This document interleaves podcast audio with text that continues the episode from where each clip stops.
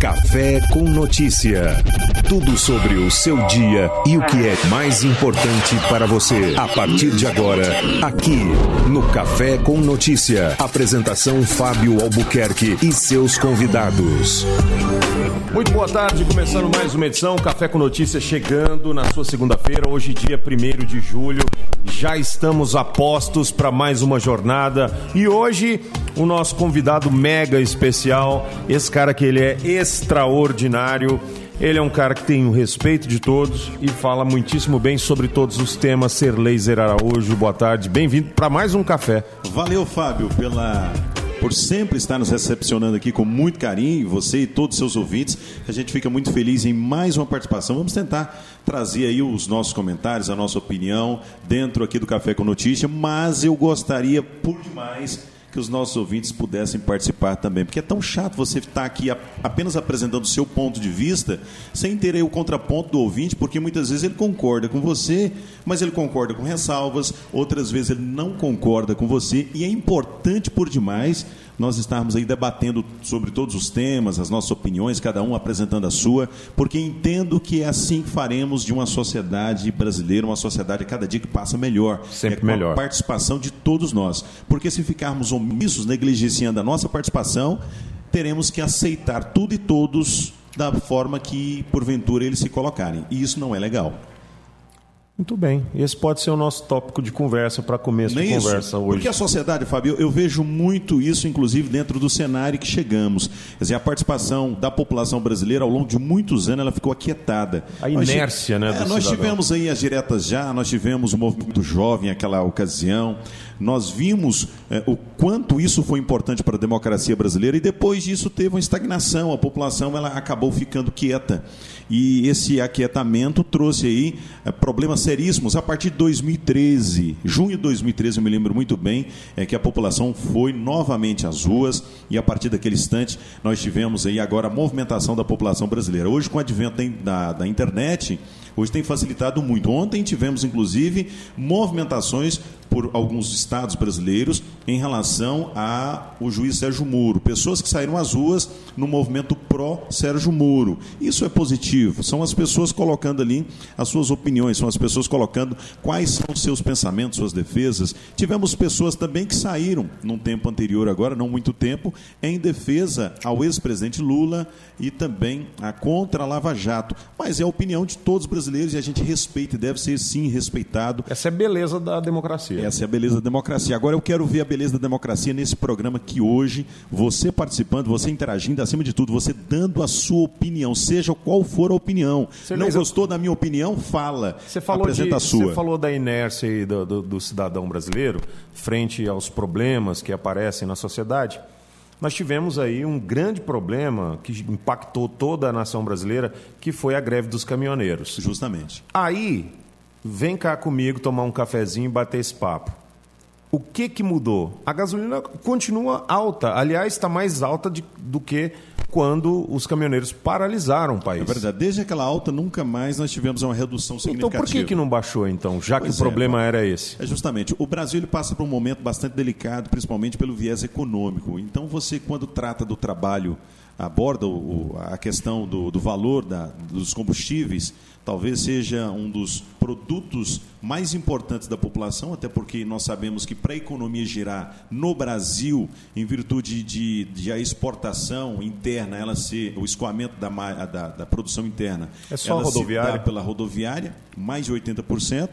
Então você percebe que ela interfere sim na economia, principalmente o preço do diesel. A gasolina também, porque nós sabemos que hoje, sem os nossos veículos, nós não conseguimos trabalhar. Então é importante que nós trabalhemos isso, mas do ponto de vista da realidade, ou seja, o qual o problema do combustível no Brasil ser muito alto? Por que, que na Europa, por exemplo, os combustíveis são mais baratos? É importante entender isso. Hoje nós temos a incidência de diversos impostos, impostos federal e estadual, que são aplicados nos combustíveis. Nós tivemos em Goiânia o dia do é, sem tarifa. Sem né? tarifa. Você viu o valor. Dois e pouquinho. Dois e pouquinho. Então, esse seria o valor se nós não tivéssemos aí a incidência uh, do imposto. E olha que naquele momento foi tirado apenas o imposto estadual. Viu? Pois é. Tem ainda o imposto federal que incide nos combustíveis. Hoje, para você ter uma ideia, de 100% do valor do combustível, mais da metade é de impostos. Mais da metade de impostos. E aí o governo federal não abre mão da redução desses impostos, nem tampouco os governos estaduais. O estado de Goiás é hoje o segundo estado onde o ICMS, que é aplicado em cima dos combustíveis, é o mais caro. Então nós temos a segunda gasolina mais cara do Brasil por e, conta disso. E a pior é, em qualidade. Aí é, é, é, todo o Brasil, né? Porque hoje nós temos a gasolina com uma incidência muito grande, uh, com a aplicação, melhor dizendo, do álcool. Aditivo. Com adit é, nós temos aí o álcool dentro da gasolina. São 28% hoje de mistura do álcool dentro de um litro de gasolina, de 100% de, de um litro de gasolina. A gente estava falando sobre isso na sexta-feira. Uh, os veículos no Brasil eles precisam ser tropicalizados. É para poder aguentar rodar com a gasolina daqui. É verdade. Tanto é, Fábio, que os veículos que são importados, por exemplo, da Alemanha, da Europa de um modo geral, você percebe que eles são adaptados quando chegam no Brasil. Né? O, eu tenho um veículo que ele é de origem alemã e ele, ele tem uma adaptação brasileira, mas ainda assim ele tem um, equipamento chamado sonda lâmina. Por incrível que pareça, essa sonda lâmina, ela quando tem uma mistura, é, ele considera a mistura baixa, a mistura da gasolina, do combustível. Oxida. Não, ele aponta ali a, aquela luz da injeção eletrônica, acende. Né? E recentemente, andando com um colega no meu carro, ele perguntou: ah, mas está com problema na injeção? Eu falei: não, é o nosso combustível brasileiro. Não tem jeito. Todas as vezes que eu abasteço. Dá isso. Dá isso. Né? É. E olha que eu não abasteço com a gasolina comum, eu tenho utilizado a gasolina aditivada. Mas mesmo assim. Mesmo assim, por incrível que pareça, a qualidade não é boa. O preço é pior ainda. Estava falando sexta-feira que, em ocasião, visitando lá a Argentina, o Paraguai, é, muitos brasileiros que vão abastecer lá no, no Paraguai ou na Argentina aproveitando o preço da gasolina ser bem mais baixo, precisam colocar um pouco de álcool antes, no Brasil, antes de cruzar a fronteira para abastecer nesses países. Porque lá a gasolina é pura, não tem aditivação de 20 e tantos por cento. Pois é, a gasolina E aí os é carros pura... lá não são tropicalizados como os carros no Brasil. Isso. E você colocando a gasolina pura, você acaba danificando o seu carro que é tropicalizado. Até porque ele não está preparado para suportar essa gasolina pura. Pode isso, Arnaldo? Pois é, por incrível que pareça, né? E olha que os combustíveis lá são mais baratos do que aqui no Brasil. Pois é, e é, e é o combustível que vem daqui. Não, e se você for, por exemplo, num país como a Venezuela, que está em crise, ainda assim os combustíveis são mais baratos que no Brasil. Lá bate recorde, está né, de em preço. crise. O país está em crise, está quebrado. Uhum. E o combustível é mais barato do que aqui no Brasil. É, não chega a um real. E detalhe, os combustíveis recentemente da, da, da, Colômbia, por exemplo, estavam sendo buscados aqui em Senador Canedo. Eu lembro. É, levados para a Colômbia. Quer dizer, compensa mais? Compensa mais, por incrível que pareça. E olha que era transportado via caminhões. Rodovia, via rodovia, né? Via rodovia. Então, é um tema que precisa ser debatido. Agora, enquanto os governos não entenderem a necessidade de fomentar esse produto, mas reduzindo os, os, uh, os impostos que são incidentes sobre esses combustíveis, tanto a gasolina, o álcool e principalmente o diesel, nós teremos sim produtos mais caros. Você vai nas prateleiras dos supermercados, você vê os produtos que são mais caros por conta dessa questão dos tributos incidentes nos combustíveis. Hoje nós temos os caminhoneiros que, via de regra, sofrem muito nas rodovias né, dia e noite, e tem ainda que pagar combustíveis caríssimos por conta dessa questão dos impostos. Se nós tivéssemos apenas a, a, a, a tarifa sendo colocada, implementada nos combustíveis, mas de uma forma razoável, nós teríamos, por exemplo, hoje o litro da gasolina que está em média R$ 4,50, nós teríamos ela no máximo R$ 2,50. No máximo. Pois é. é. É, é de se pensar. Com certeza. Porque reflete em tudo. Reflete Aí dentro no... daquilo que eu falei agora há pouco, a sociedade, ela cobrou na campanha passada de todos os parlamentares sobre isso? Será que ela cobrou do governo eleito ou dos governos eleitos acerca disso? Será que foi objeto de cobrança na campanha, por exemplo, para o governador do estado de Goiás, para o presidente da República, o Bolsonaro, em relação a isso? Tenho certeza que não. Então hoje nós precisamos entender que nós somos responsáveis por tudo aquilo que está acontecendo no Brasil, seja de bom, seja também de ruim, porque até hoje nós não entendemos que os políticos são servidores públicos, logo nossos funcionários. Nós estamos tratando políticos nesse Brasil com tapete vermelho, tratando eles como celebridades, e eles não são celebridades, eles são servidores públicos, devem satisfação a todos nós. Mas nós precisamos, acima de tudo, saber com muita educação, cobrar dessas pessoas de que forma elas de, devem trabalhar para todos nós. Porque enquanto estivermos olhando para o político como soberanos, continuaremos sendo reféns de todas as ações ou omissões desses políticos. De volta ao Café com Notícia, aqui na Rádio Moloco até às sete da noite, hoje com Ser Laser Araújo, nosso convidado é, das galáxias aqui. Né? O pessoal mandando mensagem de voz, 985583695 está empelotando, congestionando nosso WhatsApp aqui. Afinal de contas, toda vez que ele vem, dá uma certa congestionada. Sim, senhor. Hoje falando sobre várias coisas é, é, que o brasileiro deixa, às vezes, de reivindicar como seu direito. Você lembra que a gente falou que ia tocar no assunto da internet?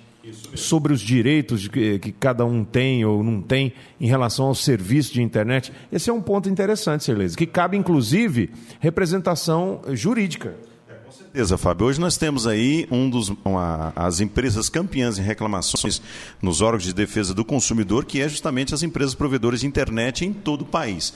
Não é benefício apenas de uma ou de outra, mas é, sem dúvida nenhuma, hoje uma das características dessas empresas. Elas burlam o consumidor, elas lesam o direito do consumidor, e o consumidor muitas vezes fica refém disso porque ele desconhece a legislação e porque também ele não tem a cultura. Eu costumo dizer que grande parte da população brasileira ela não entendeu ainda o que é seu direito, o que é buscar o seu direito.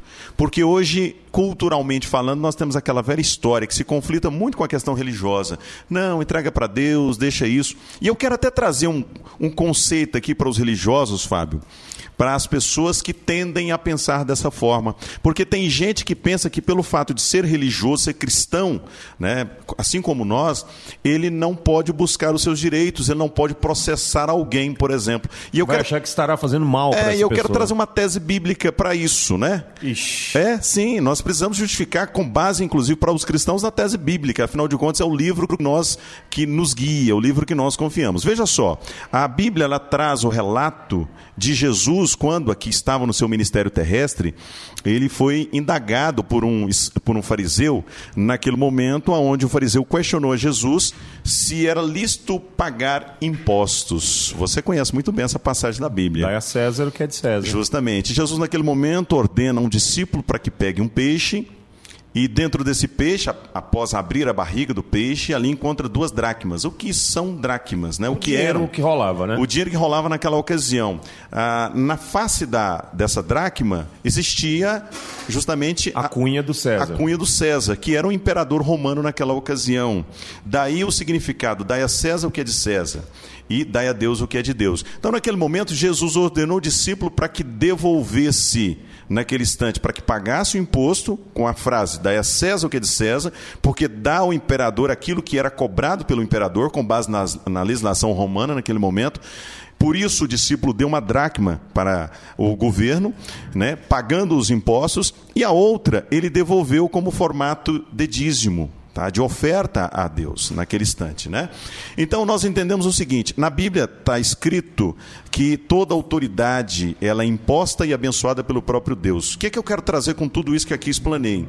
É que Jesus, naquele momento, ele não era obrigado a pagar impostos. Você sabia disso? Não. Jesus é da linhagem de Davi. Davi, quando matou o gigante Golias. Ele teve isenção ele real? Ele teve isenção é por sério, parte do bicho? rei Saul. Detalhe. Detalhe, hein? O rei Saul, que ofereceu diversas coisas, inclusive a sua filha em casamento, se Davi, é, naquele momento, derrotasse o, o, gigante, o gigante Golias, essa parte não cumpriu, tá? É. Da filha dele. Mas o restante das suas promessas foram cumpridas. E naquele momento, uma promessa de um rei, ela não podia ser quebrada pelo outro rei. Então Jesus teve, através de Davi, a isenção de impostos naquela ocasião. Davi teve a isenção de impostos dele mesmo de toda a sua linhagem futura. E Jesus vem da linhagem de Davi. Então Jesus, naquele momento, não precisava pagar impostos. Por que, que ele o pagou? Para dar o exemplo. Exatamente. Para mostrar que a legislação humana deveria ser cumprida por todos. É por isso que hoje, se você tem uma legislação que te dá o direito de você demandar uma ação contra alguém, você não está pecando. Para quem é cristão e acredita, acreditava até então que estivesse pecando. Você não está pecando, mas você está fazendo, buscando justiça. E justiça é um dos princípios de Deus que caminha ao lado do princípio do amor. Vamos mandar um abraço aqui para o Lauro Almeida que está ouvindo a gente, grande Lauro, o Sinésio com S que está Esse ouvindo, é o cara, hein? juntamente com o Rodrigo Serpa, o maior designer da galáxia. Estamos ouvindo aqui na Espaço Plus. Obrigado aí para o Rodrigo e para o Sinésio que estão conectados aqui na Rádio Moloco, no programa Café com Notícia. O Christian Fonseca está dizendo aqui, ó, caramba, o cara conhece bem a palavra, hein? Ser Laser Araújo. Né? Pois é, Fábio. Mas Vosso nós, servo, diga nós, aí. É, eu prometo que eu vou melhorar, É. segundo o Sinésio conhece, né? Mas é, é importante que nós tenhamos um embasamento nisso para compreendermos o que podemos fazer, até onde podemos alcançar. Então, voltando à questão da internet, nós temos hoje algumas resoluções por parte da Anatel. Para quem não conhece, é a Agência Nacional de Telefonia, é a agência reguladora do governo federal que tem como missão estabelecer regras para as empresas que operam o sistema de telefonia e internet no Brasil, bem como criar também, naquele momento, é, é, é, fontes punitivas. Hoje existem punições. Agora, o problema é que a população não busca o seu direito. Você sabia que todas as vezes que uma empresa ela lesa você, ela retira um direito que porventura você tem, você pode fazer o registro no site da Anatel? E detalhe, hein? É extremamente é, é, eficiente essa proposta. É melhor, inclusive, que o Procon. Bem melhor. Bem melhor do que o PROCON por conta do retorno que a empresa passa a ser obrigada a te dar. Se a empresa não te dar o retorno, a Anatel vai te dar o retorno. E as punições podem vir para essa empresa, porque ele é obrigado a te dar o retorno com o problema sanado ou apresentando justificativa convincente do não eh, saneamento do problema, da não resolução do problema. Certo. Fabiana Lima por aqui no Café com Notícia. A Marizu e o Avorrai também estão ouvindo, estão eh, na sintonia moloco.vipradios.net.br. O Sinésio com esses que rolou até emoção lá na Espaço Plus. Ele é o cara, Rodrigo não? Serpa e o Sinésio com S estão lá, agarrados e firmes, né? Eh, eh, sempre na audiência. Deixa eu ver esse áudio aqui do Lauro. É, a gente precisa anunciar. Pronto, não é pra, pra rádio, é pra mim. bom, vamos lá. Você manda mensagem aí no 985583695 para poder mandar a sua bronca, inclusive em relação, aproveitando que o Ser Laser está aqui, para você tirar alguma dúvida. Não é consulta, não, porque Claro, consulta. sem dúvida. Consulta é, é- Mas às vezes você tem uma dúvida. Me perguntaram recentemente, mandaram um WhatsApp para mim, Fábio, perguntando acerca de um fato jurídico. E eu perguntei à pessoa, falei, é consulta ou é, é, nesse momento, um conselho? A pessoa falou assim, mas qual a diferença dos dois? Eu falei, ah, a consulta é paga, o conselho é gratuito. Mas não quer dizer que você vai fazer. Então eu quero um conselho. Eu falei, o conselho que eu te dou é que você Faça uma busque um consulta. advogado e faça uma consulta com ele. Ou seja, ó, ó, guarde o telefone de um advogado, qualquer um que você tenha preferência. Claro, sem dúvida. Porque mais cedo ou mais tarde você vai precisar e aí é a hora de você. Agora, é, é claro, Fábio, que o profissional advogado, ele tem um compromisso com as questões sociais. Então, nós entendemos que quando nós estamos aqui orientando a população enquanto advogado, de forma genérica, de forma genérica, nós compreendemos que nesse instante estamos fazendo um bem à sociedade, porque estamos orientando essa a sociedade acerca daquilo que ela pode, daquilo que ela deve e daquilo que muitas vezes ela abre mão disso. É, né? acha que não tem direito. Acho que não tem direito. Recentemente eu trouxe aqui em relação à empresa, hoje no estado de Goiás, a empresa Enio. Você sabia que ela não pode ir lá na sua casa e fazer a substituição do equipamento do relógio sem informar você de que estará fazendo isso? Com E no se- mínimo três dias de antecedência? e se fizer? Se fizer, você pode demandar uma ação contra ela, porque ela feriu naquele momento uma resolução. É a resolução 414-2010 da Agência Nacional de Energia Elétrica. Né? E grande parte da população não sabe disso, e é importante que a população saiba disso. E mais, quando ela leva o equipamento para fazer a aferição no equipamento, ela deve Naquele momento, no local onde retira o equipamento, fazer ah, o embalamento daquilo, vai no recipiente próprio, ela deve entregar ali para o consumidor que está acompanhando aquela, aquele procedimento um documento informando que esse equipamento está lacrado, está sendo levado para verificação.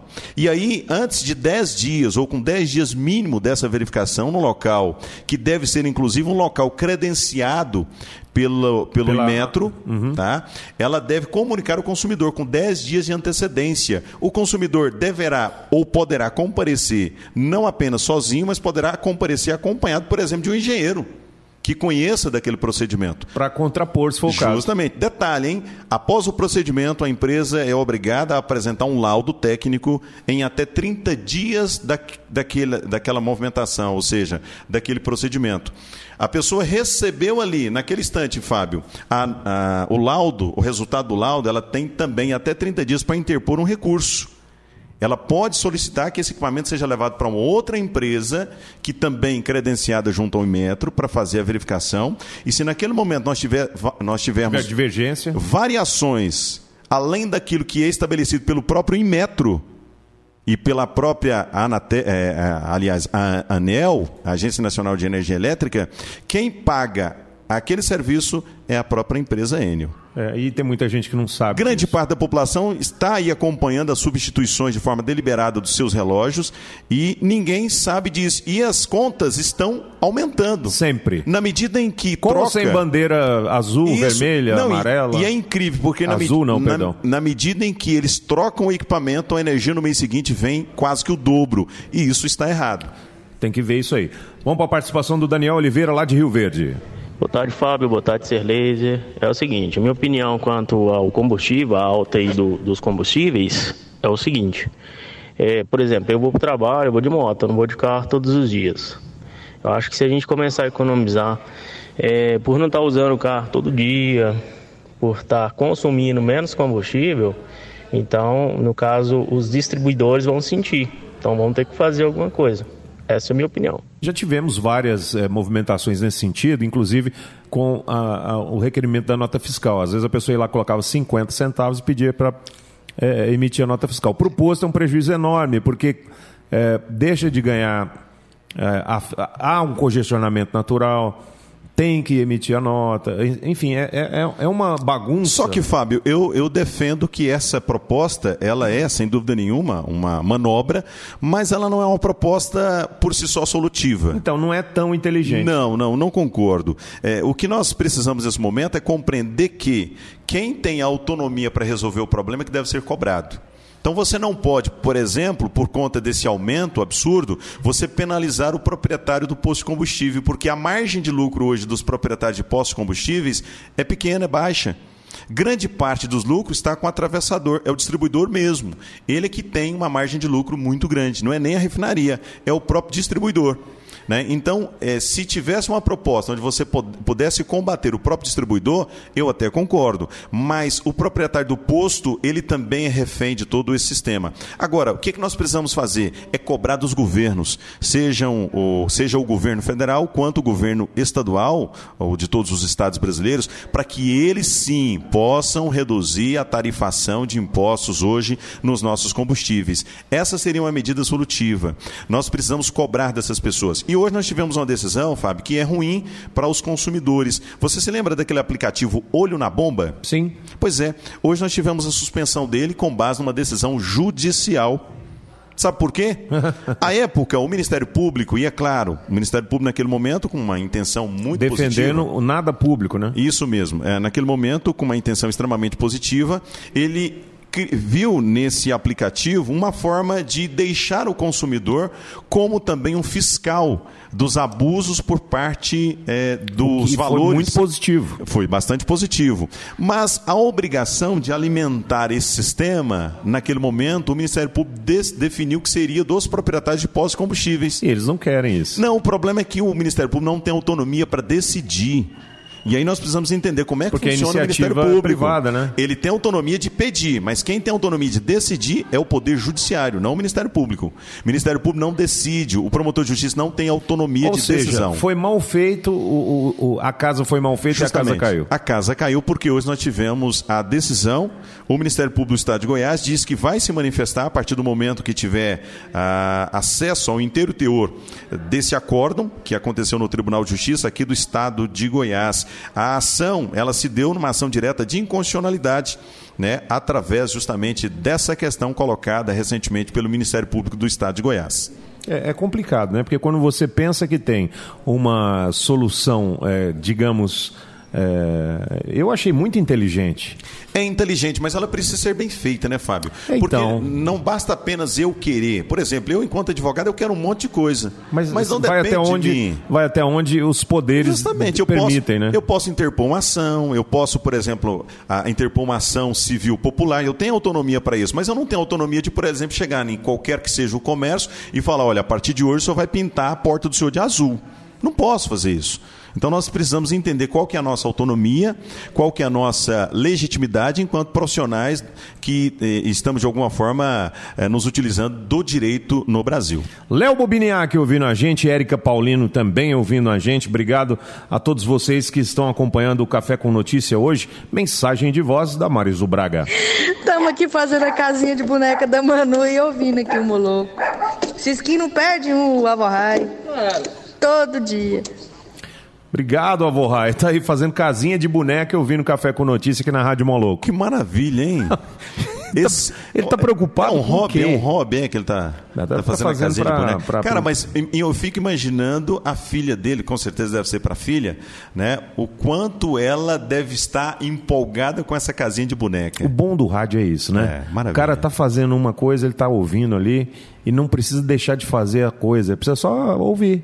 Não precisa de ter atenção visual, né? É verdade. Aí é bacana demais. É muito Obrigado bom. aí pela audiência aqui no Café com Notícia. Agora são 5 horas e 32 minutos. Tio Fábio, eu gosto muito de você. Eu gosto muito de Moloco também. Olha isso. Isso. Ai, que coisa boa. Beijo, Manuzinha, pra você que tá ouvindo aí a Rádio Moloco. Obrigado. Vamos fazer um, um intervalinho rapidinho e voltamos já, não sai daí. Estamos de volta aqui no Café com Notícia. Café com notícia. 5 horas e 44 minutos. E tem uma notícia aqui que chamou a atenção, passou pelo radar aqui do, do Ser Laser.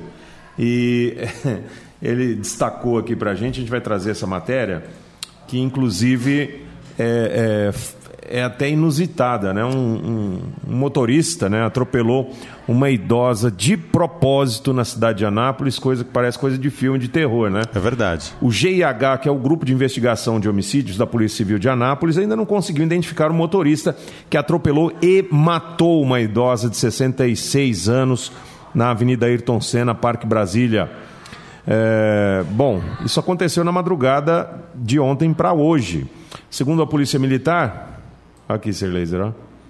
Justamente. Segundo a Polícia Militar, É verdade. Rosângela Garcia Ishikua, ou Ishikawa, e Luiz Henrique Tavares, de 28 anos, estavam no canteiro central da via quando foram atingidos de propósito por um Peugeot 207 preto após uma discussão em um pit dog. O jovem, que ficou com uma fratura exposta no fêmur, está internado no Hospital Estadual de Urgências o ANA, e segundo a assessoria de comunicação, ele ainda passará por uma cirurgia, não corre risco de morte. Em conversas com o delegado Cleiton Lobo, foi informado ainda que câmeras de segurança no local eh, não haviam, né? Eh, e o que dificultou ainda mais a identificação do autor do assassinato. A idosa está sendo velada, eh, foi velada no, no salão da funerária Senap, no bairro São Jorge. É lamentável, Fábio. Nós percebemos o quanto hoje as pessoas estão intolerantes. né? Você percebe que uma mera discussão culmina nisso aí. Culmina na morte de alguém. Eles tiveram uma discussão no pit segundo informações de testemunhas, e após essa discussão, o casal saiu caminhando pela Avenida Ayrton Senna, ali nas proximidades do bairro de Lourdes.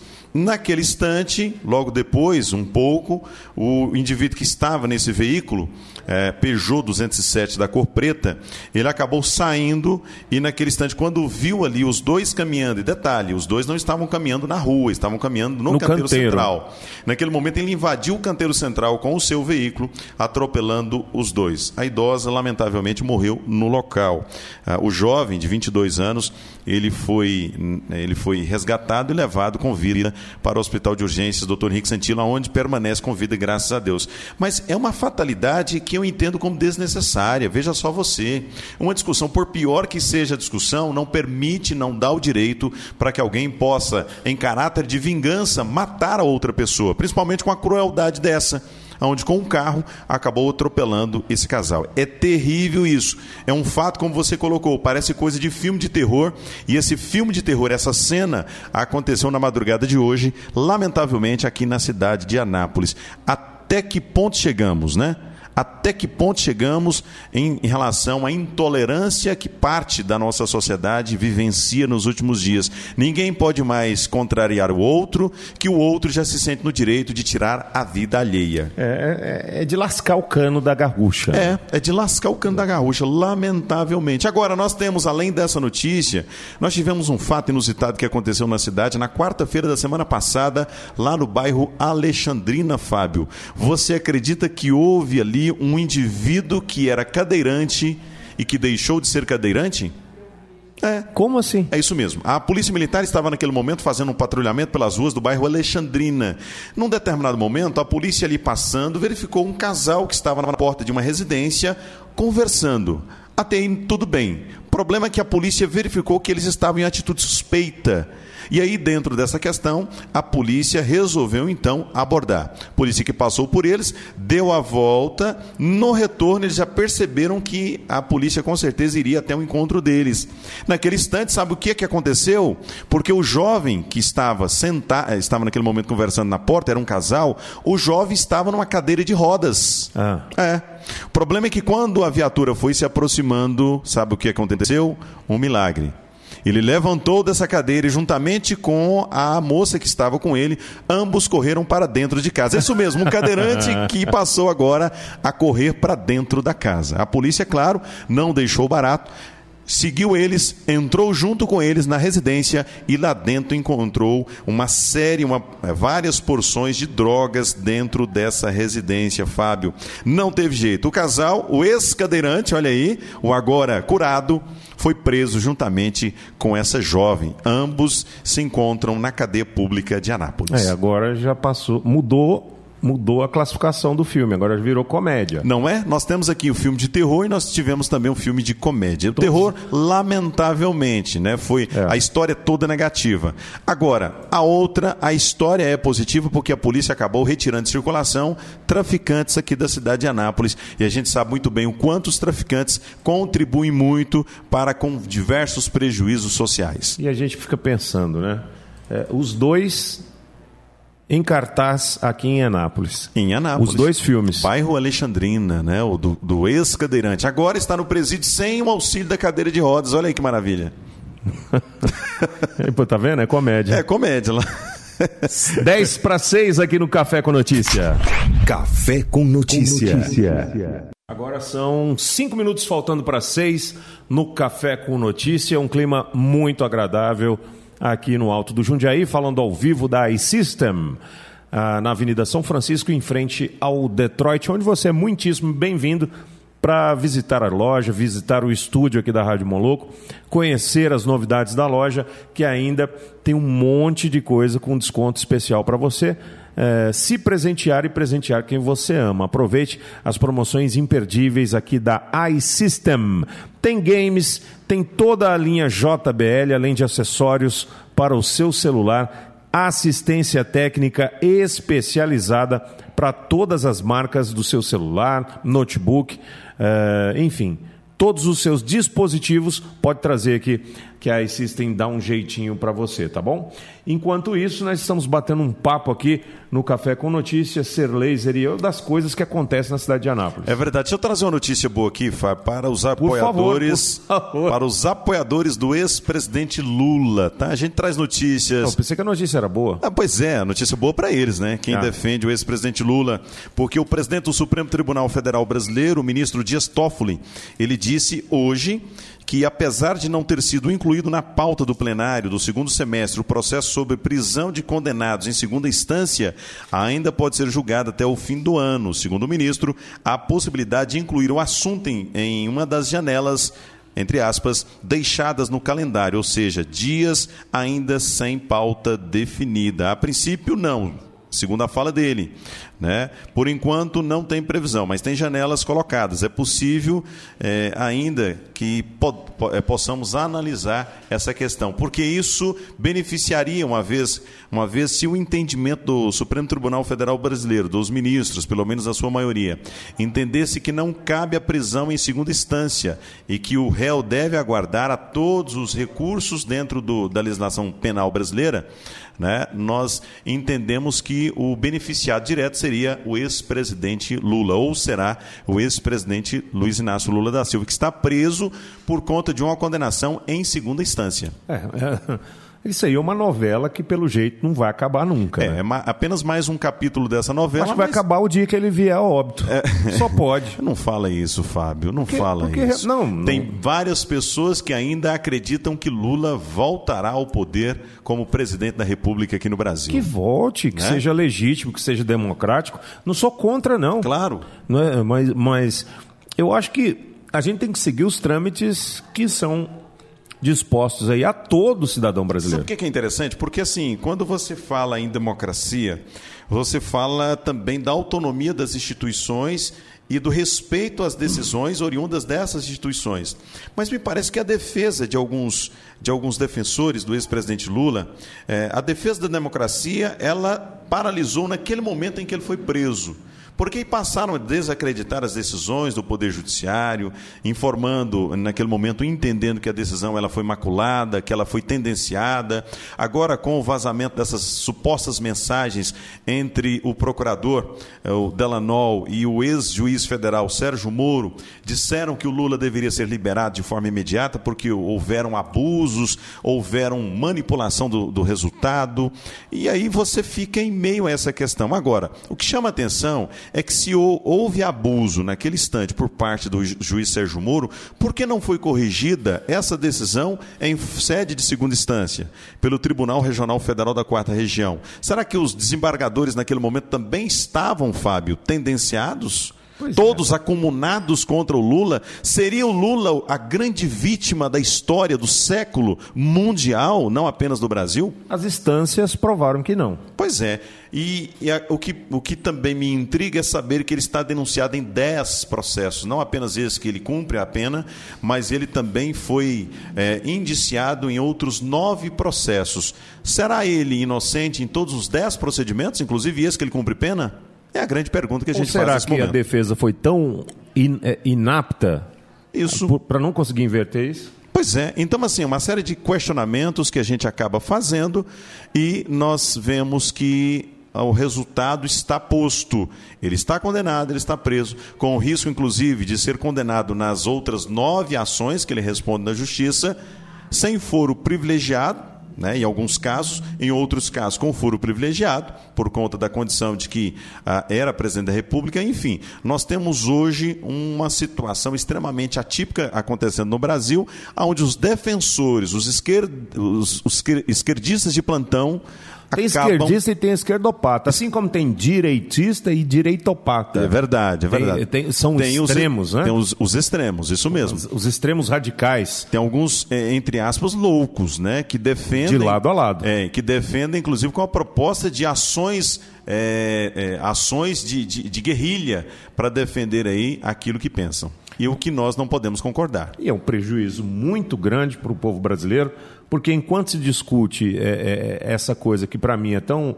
É importante? É, mas não temos coisas mais prementes aí, não? Com certeza temos. Mas, para essas pessoas, não. é uma visão que eles têm de que ah, o momento agora é um momento de força Lula, Lula livre e outros movimentos pró-Lula. Seis horas em ponto, hora certa, as System. Café com notícia. Café com notícia.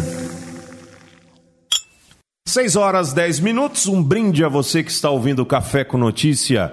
Agora o sol já se despediu, né? Já está começando a noite aqui na cidade de Anápolis.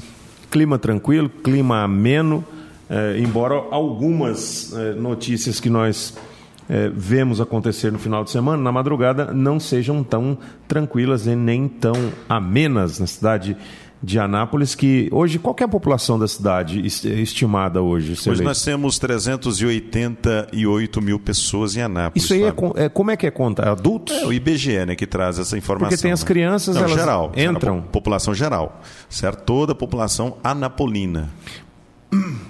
Esse número é variável, porque tem gente que muda para cá, Sim, tem claro, gente que sai. claro. Né? Esse, nós tivemos o censo já há alguns anos aqui no Brasil, ah, aqui na cidade de Anápolis. Então, essa informação se trabalha com ela até um novo censo por parte do IBGE, mas a princípio essa, esse número ele serve, inclusive, para uma série de questões, inclusive benefícios para a população anapolina quando se, se deve, por exemplo, trazer um projeto para Anápolis, quando se traz também a questão de investimentos para Anápolis, a própria cidade de Anápolis, quando ela vai fazer ali a sua apresentação através dos seus representantes, essa informação é extremamente É importante, para importante é, para polos é, industriais, para polos é, estudantis, Justamente, é, né? comércio, tudo isso aí se baseia na quantidade é, de pessoas que tem na cidade. Um casal incomodou o vizinho e festa virou caso de polícia em Anápolis. É uma coisa que a gente vê acontecendo com frequência, né? É, embora a lei tenha é, sido é, adaptada, agora é a polícia militar quem vai até o local denunciado. E a Polícia Militar fez isso lá no residencial Dom Felipe, que fica na região norte de Anápolis, na madrugada de ontem para hoje, para atender moradores que estavam incomodando com som alto de um vizinho. De acordo com a corporação, a equipe chegou no endereço, deu um sinal de sirene e bateu no portão. Só que ninguém apareceu, né? Visto que era E o a polícia. som continuou rolando, né? Aí os policiais realizaram então três autos de infração para os veículos que estavam estacionados na calçada, os removendo para o centro eh, do pátio né, da, da- da cidade. No momento da remoção, todos que estavam na casa saíram para ver o que estava rolando. Resolveram então verificar o que estava acontecendo lá fora, né? Tá um certo. deles começou a xingar os policiais, né? E aí eh, resistiu à prisão e desobedeceu a ordem de colocar as mãos para trás para ser al- algemado. Cerca de uma hora depois do ocorrido, a guarnição teve ainda que voltar ao local porque o som continuava alto e ligado. Dessa vez, Mesmo depois dos carros terem sido removidos? pois é, dessa vez a voz de prisão foi dada para responsável pela casa. Na central de flagrantes foi autuado, ah, foi lavrado ali, né? Ah, o, o resistência, né? é, e a desobediência e desacato. E devem responder apenas por perturbação ao sossego, o que não é pouca coisa. Pois é, mas o que me chama a atenção, Fábio, que há uma primeira ação, há ali naquele momento providências por parte da, da, da Polícia Militar, e ainda assim eles insistem em afrontar a autoridade policial. Isso me chama a atenção. Pois é, é, é uma coisa que não cabe eh, no senso cívico. É. né? A pessoa responder a um policial, ele está respondendo ao Estado. Sim. Ele está desrespeitando o Estado. E olha que a polícia só esteve ali porque eles estavam infringindo a legislação. Naquele momento, uma legislação federal, que é a questão de crime ambiental, bem como também a questão do Código de Postura, que é uma lei municipal, por perturbação do sossego. Então você vê que também estava na porta da, da, da residência ali veículos que, por seus condutores, estavam cometendo infrações de trânsito. né? E tudo isso foi saneado por parte dos policiais. Mas ah, o que me chama a atenção é isso. Vão lá, resolve o problema, e aí essas pessoas acabam afrontando os policiais, afrontam do tipo assim, aqui quem manda sou eu, aqui a polícia não tem Você autonomia. está falando, você sabe com quem que você está falando? Mais ou menos assim, né? Isso é ruim, Fábio. Isso mostra que a pessoa não está preparada para viver em sociedade. Isso mostra que essa pessoa precisa ter uma educação melhor para lidar com as questões, porque o meu direito não pode ultrajar o direito alheio, né? É, O direito, você tem de ouvir o seu som, de fazer sua festa, você tem direito a isso. Mas esse direito não pode, de alguma forma, trazer transtornos para o seu vizinho que também tem o direito dele e deve ser garantido o seu direito. Né? É terrível isso, principalmente numa madrugada de segunda-feira. Veja só, as pessoas trabalham na segunda, né? Não que em outros dias seja permitido. Né? né? Mas pelo amor de Deus, né? É pior ainda do que qualquer um outro dia é você não poder dormir de domingo para segunda, sendo que segunda-feira, seis da manhã ou até menos do que isso, Tem que estar de pé. pessoas precisam estar de pé. É terrível. Então a polícia fez um procedimento correto, né? E acabou au- autuando essas pessoas dentro dos crimes que elas cometeram. Agora tomara que elas mudem de concepção, tomara que elas tenham educação suficiente para entender que a lei está para ser cumprida e todos nós temos a obrigação de cumpri-la. 6 e 15. Café com notícia. Café com notícia. Uma notícia boa para você de Anápolis, porque a informação trazida pelo Cadastro Geral de Empregos, empregados e desempregados, melhor dizendo, divulgado pelo Ministério do Trabalho, mostrou que Anápolis gerou cerca de seis vezes mais empregos que Goiânia no mês de maio. Durante o mês, o município alcançou um saldo positivo de 193, sendo que os setores que mais admitiam ah, em maio foram os de serviço e indústria. Enquanto isso, a capital, Goiânia, empregou apenas 31 pessoas e Aparecida de Goiânia, segunda maior cidade goiana em número de habitantes, teve mais demissões do que contratações, resultando num saldo negativo de menos 23. Com esse resultado, Anápolis ocupa o terceiro lugar no ranking de geração de empregos em Goiás, ficando apenas atrás de Tumbiara com 376 vagas e Cristalina com 346 vagas. Secretária de Desenvolvimento Social, Trabalho, Emprego e Renda, Erisânia Lobo, alega que os números são o fruto de políticas públicas como cursos oferecidos no espaço da oportunidade e aumento de vagas no Cine. Tá aí então Anápolis superando Goiânia no número de geração de empregos. Olha, Fábio, poderia estar melhor, viu? Eu defendo sempre que Anápolis poderia estar num ranking onde não tivéssemos a taxa de desemprego ainda no patamar que existe. O que que Tubiara fez que arrebanhou esse tanto de, de- de vagas? Pois é, nós temos a atração de indústrias, tá? O, o- a grande parte dos empregos hoje não está no comércio, está na indústria, que emprega uma quantidade maior do que o próprio comércio. E nós sabemos muito bem que quando a indústria vai bem, ela fomenta também a geração de, de, Aí vem de uma renda, cadeia, né? E aí vira uma cadeia, justamente. Agora, Anápolis poderia estar melhor. O que está faltando em Anápolis ao longo de muitos anos, não é da agora. Ao longo de muitos anos, já está faltando na cidade de Anápolis uma política mais acertada na atração de indústrias para a nossa cidade. Quando a gente traz, por exemplo, uma empresa eh, do, do, do, do porte de. Eu vou trazer aqui uma empresa. Uma montadora de veículos. Uma monta... Justamente, uma montadora de veículo. Nós temos aí empregos diretos e indiretos. Né? Além de, do comércio que acaba aproveitando essa, esse aumento da renda para também desfrutar aí de bons momentos. O que nós precisamos é dessa política acertada para incentivos, para se buscar aí a atração de novas indústrias. Mas Anápolis ainda continua com a pauta antiga, falta de áreas no DAIA, falta de Energia. infraestrutura, de É. oferta de energia, de oferta de tratamento do esgoto produzido pela empresa. Né? Então nós temos ainda uma pauta antiga, uma pauta que há mais de 20 anos é tratada em Anápolis, que até hoje não foi sanada. Anápolis até hoje continua com problemas, você colocou muito bem, pasmem, com falta de oferta de energia para novas indústrias na cidade. É que senão estaria bombando, né? Pior do que isso, falta, Fábio, falta de áreas para a instalação de novas indústrias, porque assim, a- o empresário que quer instalar uma mega indústria na cidade, ele precisa de incentivos. Essa política é fácil de se colocar. Agora, o que não tem é a infraestrutura, não tem um espaço, não tem uma área. Trabalhava-se há alguns anos atrás na proposta de DAIA 2, DAIA 3, DAIA 4, tá? E não se tem até hoje. Enquanto a Aparecida de Goiânia, ela deslancha, ela supera os seus limites investindo. A Aparecida de Goiânia, para você ter ideia, nós já estamos na implantação do quinto, quinto distrito industrial. São plataformas ah, grandiosas que se tem em Aparecida de Goiânia. Você falou plataforma, eu me lembrei da plataforma multimodal de que Anápolis. também está só no, Deu uma parada, né? Também só está na, na- na- proposta, só na conversa, aquilo que se inicia, aeroporto de cargas, anel viário, essas conversas aí são pautas de 20 anos atrás aqui em Anápolis, que até hoje nós estamos em meio a isso. O centro de convenções agora foi firmada em uma parceria onde o Condefesa vai assumir o centro de convenções. Quer dizer, o governo do estado sequer tem condição de assumir um investimento importante, uma obra importante daquela, então precisa terceirizar para segmentos não governamentais para ver se dá conta de gerir aquilo.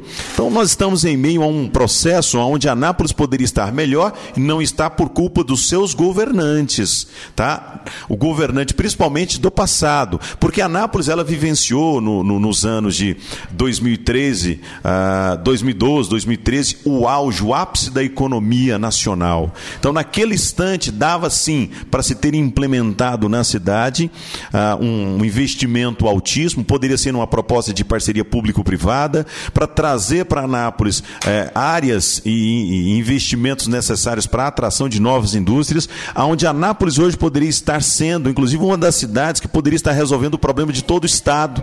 Sem contar que estaríamos hoje com a economia bem maior do que a que se tem, com um PIB bem maior do que o que se tem, tanto o PIB da cidade quanto o PIB per capita. Mas no auge da economia, para você ter uma ideia, pasme, eu vou trazer um dado aqui do IBGE, dos anos de 2010 a 2014, Fábio, dados do IBGE, tá? Quem tiver dúvida pode acessar aí na sua internet.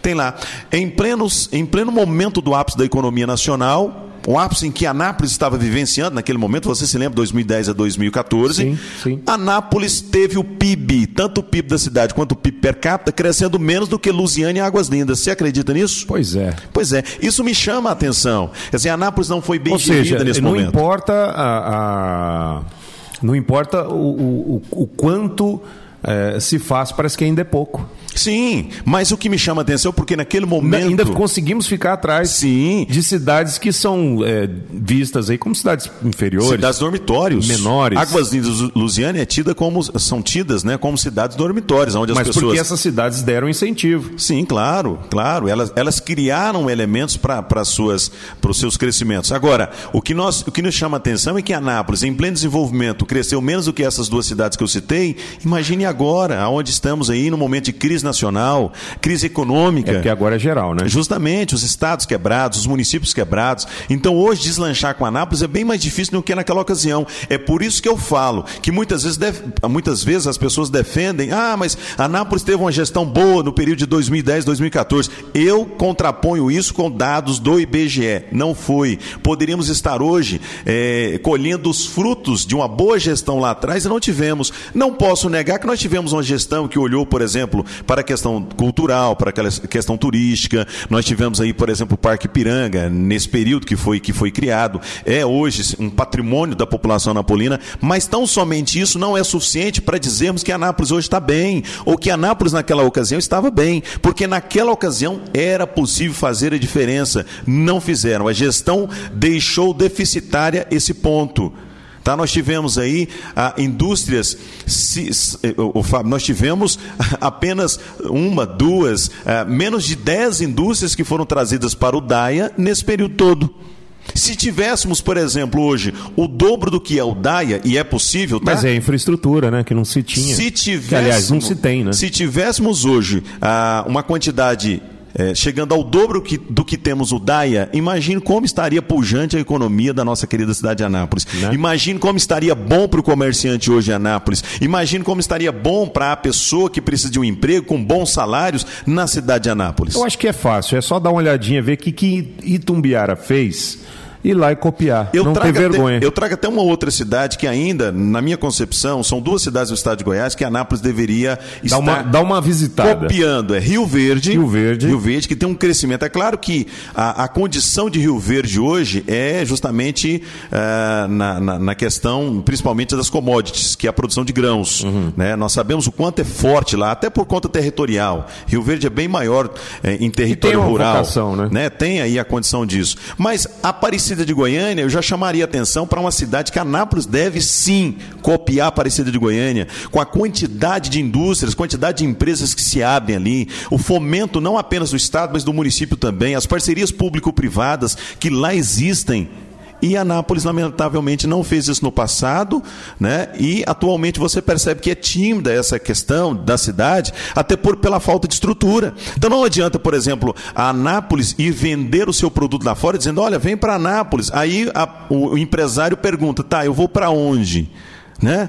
É. Eu vou instalar aonde? Com qual infraestrutura? Qual infraestrutura? Não se tem, Fábio. Então, a falha foi lá atrás. E a falha está sendo nesse momento e vai respingar no futuro, porque no futuro também não teremos aí a condição eh, de uma melhor qualidade de vida para a população napolina, porque não se gera renda aqui na cidade. Nós estamos quase que estagnados. O nosso crescimento é pífio em relação àquilo que poderíamos estar. Imagine só você, Anápolis, hoje, com a plataforma multimodal em funcionamento, com o centro de convenções em funcionamento, O aero- o aeroporto. aeroporto de cargas, uma proposta de DAIA 2 ou DAIA 3. Como estaria Anápolis? Eu, eu, eu até gostaria de chamar a atenção do nosso ouvinte para, nesse momento, ele fazer uma análise de como estaria Anápolis. Por isso, Fábio, quando as pessoas veem que a gestão do passado é que eu trago essa minha insatisfação enquanto anapolino, e eu trago a insatisfação justamente porque eu sou anapolino de berço. Eu trabalho aqui, eu- eu- todas as minhas conquistas são de Anápolis, a minha família é daqui, os meus filhos são daqui. Então eu vejo o seguinte: Anápolis poderia estar melhor e deveria estar melhor. Tem estrutura para isso, mas não está. A culpa dos governantes, governantes do passado, que não trouxeram infraestrutura, que não aproveitaram o ápice da economia nacional, a explosão de crescimento que nós estávamos tendo, para naquele instante preparar Anápolis para uma situação dessa, nós estarmos não apenas em terceiro lugar, mas nós deveríamos estar em primeiro lugar na geração de emprego e renda no nosso estado. Dado o tamanho e a. a- E os números? E os números? Não, o tamanho da cidade e, Sim. e a vocação que a Anápolis tem. A né? vocação totalmente industrial, uma estrutura. Nós estamos hoje numa, numa, numa condição de localização extremamente privilegiada. Né? Nós temos aqui a Ala 2, agora está vindo aí o maior avião de cargas para Anápolis, para ser operado aqui na cidade de Anápolis, dada a importância que nós temos da antiga base aérea, que hoje é a Ala 2. E nada disso foi aproveitado no passado, nada disso foi pensado para o crescimento da cidade. Proposta do aeroporto de cargas em transformar em aeroporto também de passageiros durante o dia, até porque as operações de carga, grande parte delas acontecem à noite, tá? Nada disso foi pensado do ponto de vista de ter transformado tais obras com a agilidade que merecia ter e hoje já estamos com tudo isso em funcionamento e a condição nossa de geração de emprego e renda está num patamar bem superior a esse que estamos. Estamos hoje em terceiro lugar e ainda festejando, quando poderíamos estar em primeiro lugar. 6 e 32 aqui no Café com Notícia, 985583695. Um abraço pro meu amigo Wesley, é, esse que é o campeão de vendas da Honda, né? Tá sempre aí ouvindo a gente. Obrigado, Gente Wesley. boa, um abração para ele, ele para o Clemir também, é o gerente. Foi dele que você comprou o seu, Foi, seu automóvel. Foi dele que eu comprei. E olha que tem um atendimento maravilhoso, são pessoas especiais, tanto o Wesley quanto o Clemir também, nosso grande amigo. Atenção Honda, quero vocês aqui, hein? Fui ousado agora? Muito ousado. Mas assim, o ambiente, o ambiente comporta a, a eles, viu? Atenção Clemir, atenção Wesley, o ambiente aqui comporta vocês, viu? E são bem-vindos. Café com notícia. Que loucura, né? Esse som do Red Hot Chili Peppers. Around the World aqui no Café com Notícia. Deixa-me eh, mandar um abraço aqui para o Suleiman, que está na audiência ouvindo aí o Café com Notícia de hoje. Agora são 6 horas 46 minutos. Estamos quase no finalzinho de mais essa edição. O Wesley, lá eh, da Honda, estava ouvindo e mandou mensagem aqui agradecendo. Obrigado, Wesley, pela sua audiência e pelo seu carinho eh, conosco aqui. Mandou mensagem de voz. Maravilha, coisa linda, obrigado, viu? Ficou emocionado com as palavras, Sr. Luiz. Pois é, a gente é que fica feliz com a parceria dele e, acima de tudo, com a amizade. Uma amizade muito positiva que nós temos com o nosso grande amigo Wesley. Você vai comprar um carro lá e ganha um amigo de presente. É verdade, é isso mesmo. Ele te atende tão bem que você vira amigo dele. Não é? E aí, quando você vai passando ali na Avenida Brasil Sul, caminho de. Ali é um ponto de encontro, né? Você passar ali e tomar um café, tem um café delicioso lá, viu? Mas não tão delicioso quanto aqui do Café com Notícia. Não, não, não. Onde os grãos são moídos na É hora. verdade, né? Duvido. É verdade, é verdade. E aí o Wesley terá que vir aqui para experimentar desse café aqui da iSystem. Ô Wesley, quero você aqui, hein? No Japão, onde participaram da reunião do G20, os presidentes Jair Bolsonaro e Donald Trump tiveram na última sexta-feira, dia 28, uma reunião bilateral onde trataram de temas como a relação comercial entre os dois países, a entrada do Brasil na organização para a cooperação de desenvolvimento econômico e a situação da Venezuela. Como você viu essa conversa dos dois líderes, Brasil e Estados Unidos? Olha, Fábio, eu vejo com um olhar extremamente é, de alegria, até porque entendo que o Brasil, quando se trata de relações econômicas, ele não deve se limitar tão somente a dois, três, quatro países, como era a, a questão do Mercosul. Mas o Brasil precisa avançar e nós temos condição de avançar. O Brasil é hoje um país buscado por diversos outros países, não apenas ah, países americanos, mas também países europeus. E inclusive os países asiáticos, eh, todos os países do mundo querem fazer negócio com o Brasil, porque nós temos uma riqueza, nós temos uma produção hoje muito grande, principalmente de carnes, nós temos uma produção hoje de grãos muito grande, são as commodities. O Brasil tem perfil suficiente para atender todo mundo dentro daquilo que ele produz. Né? Então é importante que o Brasil esteja expandindo essa negociação, essa comercialização, essa relação comercial com outros países. Então o que eu vejo para o Brasil é, é justamente aquilo que pied tem que ser o sonho de todo brasileiro. Por mais que alguns vejam hoje essa condição de relacionamento. Acho que é submissão? É, não é. Na verdade, o que nós temos nesse instante é a proposta de você produzir mais. E a partir do momento que nós produzimos mais, nós temos o aumento da economia e o fomento daquilo que é um grave problema do Brasil: desemprego. Você só resolve o desemprego aumentando a empregabilidade. Como é que você aumenta isso? Aumentando o parque tecnológico, aumentando as linhas de produções, fazendo com que as indústrias brasileiras aumentem as suas produções, atraiamos para o Brasil novas indústrias, investimentos internacionais e tudo isso você só conquista a partir do instante que o Brasil vira vitrine para o mundo do ponto de vista comercial. Então, essa junção, essa parceria, para nós brasileiros, ela é maravilhosa, ela é espetacular. Agora, ela precisa ser bem gerida. Você colocou muito bem uma palavra chamada submissão. O Brasil precisa trabalhar muito bem essa questão. Nós precisamos entender que nós temos um perfil hoje de competitividade com outros países. Não precisamos entregar as nossas mercadorias, as nossas produções a, a preço, é, entre aspas, de banana. De, de banana. Inclusive, mas, a banana é um dos produtos. Justamente. Mas nós, a laranja também, nós somos, laranja. nós somos hoje um dos maiores fornecedores de laranja do mundo. Cana-de-açúcar. Justamente. Então, nós temos perfil, nós temos capacidade. O Brasil tem um território enorme que tem que ser explorado. E tudo isso vem de encontro a essa questão da união, porque essa parceria agora com esse novo mercado, que traz consigo uma quantidade muito grande de países desenvolvidos, isso traz para o Brasil dividendos. E é tudo que nós precisamos para quê? Para sair dessa crise econômica que eu, vivemos. Eu acho que não é tão difícil assim, sabe? Não é. é não é tão é difícil. É mais fácil do que parece. Com certeza. Mas se complica tanto no meio de campo ali. Mas é porque antes, Fábio. O problema da corrupção também, né? Sim. Tem, que, tem a torneira da corrupção para ser fechada. Sim. O Brasil estava desacreditado, né? Nós tivemos um momento em que o Brasil estava desacreditado. Empresário nenhum queria vir para o Brasil para daqui a pouco ter aí um, um, um país quebrado, um país onde não se produziria nada, não se venderia nada, por conta justamente da corrupção que estava arraigada dentro do seio, inclusive, do poder público. Agora, essa proposta do governo atual, não que seja o melhor do mundo, né, mas nós vemos um governo que está aí nos, entrando no seu sétimo mês de gestão e que não há nenhum envolvimento do ponto de vista de esquema de corrupção.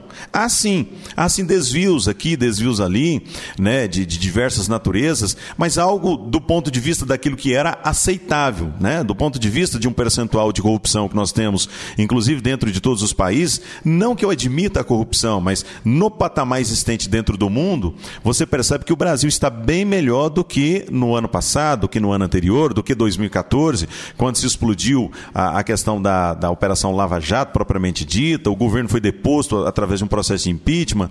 Então, nós vemos que o Brasil ele está começando a caminhar por uma linha diferente. Estamos no início, estamos aí do ponto de vista comercial, engateando com essa relação comercial, mas nós precisamos avançar avançar, porque nós precisamos disso. O Brasil só vai sair dessa crise através de investimentos arrojados, e principalmente do capital internacional. E o Brasil tem potencial para isso. Agora, precisamos fazer uma boa gestão disso e, acima de tudo, nós brasileiros, Fábio, temos que apoiar propostas positivas como essa, porque tem gente que ele escuta o João do açougue, o Chiquinho do, do, do, do alho, que não tem conhecimento E algum já quer de vender o economia, peixe que comprou, né? E ele vende porque aquele indivíduo achou que essa proposta é ruim, ele vende dessa forma, o outro já compra desse jeito e passa a propagar, ser aí um propagador de más notícias, de pessimismo. Todo mundo quer ter o que o Brasil tem. Sim. Lá fora, eh, os outros países ficam eh, sempre de olho, né? Querendo o que o Brasil tem. Mas uma coisa eles não têm que nós, anapolimos, temos aqui eh, à vontade. Sabe o que, que é? O quê? O sabor da comida do costela de vaca. Eu preciso falar do costela de vaca nesse instante, porque é realmente é uma coisa que dá orgulho Eu conheço. na gente de poder dispor de uma comida tão gostosa, de uma cerveja tão gelada. Você está dizendo daquela costela que vem ali eh, saindo do osso? Naquele momento, com aquele sabor todo entranhado nela, é isso que você está dizendo é, para mim nesse momento? consegue. Cara, eu, eu já viajei. Nesse você- momento em que eu estou com fome, é isso que você está dizendo para É, mim? exatamente Ah, isso. Eu já viajei para fora do país. Claro, cada país tem uma particularidade em sua culinária. Agora, igual costela de vaca, Só Anápolis. não tem em outro lugar. Talvez por isso você passe lá em todos os momentos está sempre lotado, cheio, né? Sempre cheio. E, e sempre com atendimento cordial, uma cerveja geladíssima. Eu não sei o que, que eles fazem. Deve ter uma ciência, né? Ah, deve ter. Deve e ter o preço também Preço fenomenal. conta. E eu, por cargas d'água, eu moro bem próximo, dá para sentir o cheiro. Isso é bom, não? Ah, é ótimo. Você é privilegiado, porque eu moro do outro lado, bem distante. Então você tem que se programar.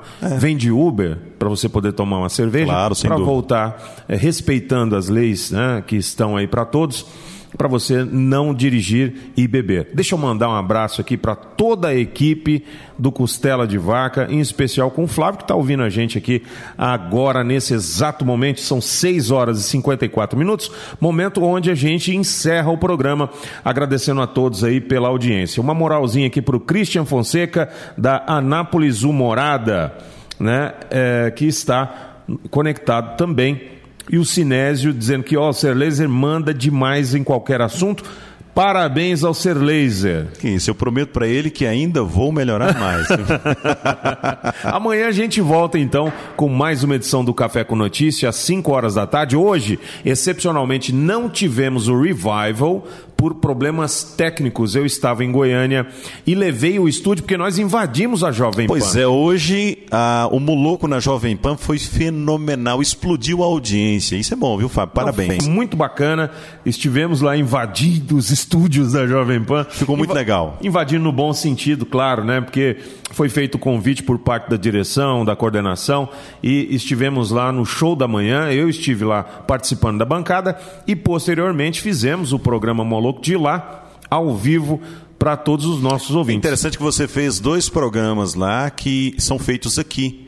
É um programa de humor e um programa de notícias comentadas, né? Os dois programas que você tem aqui na sua Rádio Moloco também Acabei fazendo uma dobradinha. fez uma dobradinha lá. Isso Coisas é da muito tecnologia. bom. É, isso é, muito bom. É que só a internet proporciona para nós nos dias de hoje. É verdade. Ser Laser Araújo foi uma honra tê-lo aqui novamente. Toda minha, Fábio. Muito obrigado por esse carinho maravilhoso de sempre nos permitir estar aqui nessa rádio que tem sido um sucesso, que tem crescido e a gente tem acompanhado ela. Somos fãs do seu trabalho. Então, parabéns a você e a esses ouvintes campeã- campeões que você tem. São ouvintes maravilhosos. São fiéis. E o Flávio tá- tá de porta aberta hoje. Você pensa que segunda-feira eles fecham? Ah, A melhor costela. Não é só costela, tem outros pratos também. Espero por você no Costela de Vaca. Um abraço, Flávio. Obrigado pela audiência aí e pela moral. A gente se fala amanhã às 10 horas da manhã com mais uma edição do programa Moloco. A todos vocês, boa noite.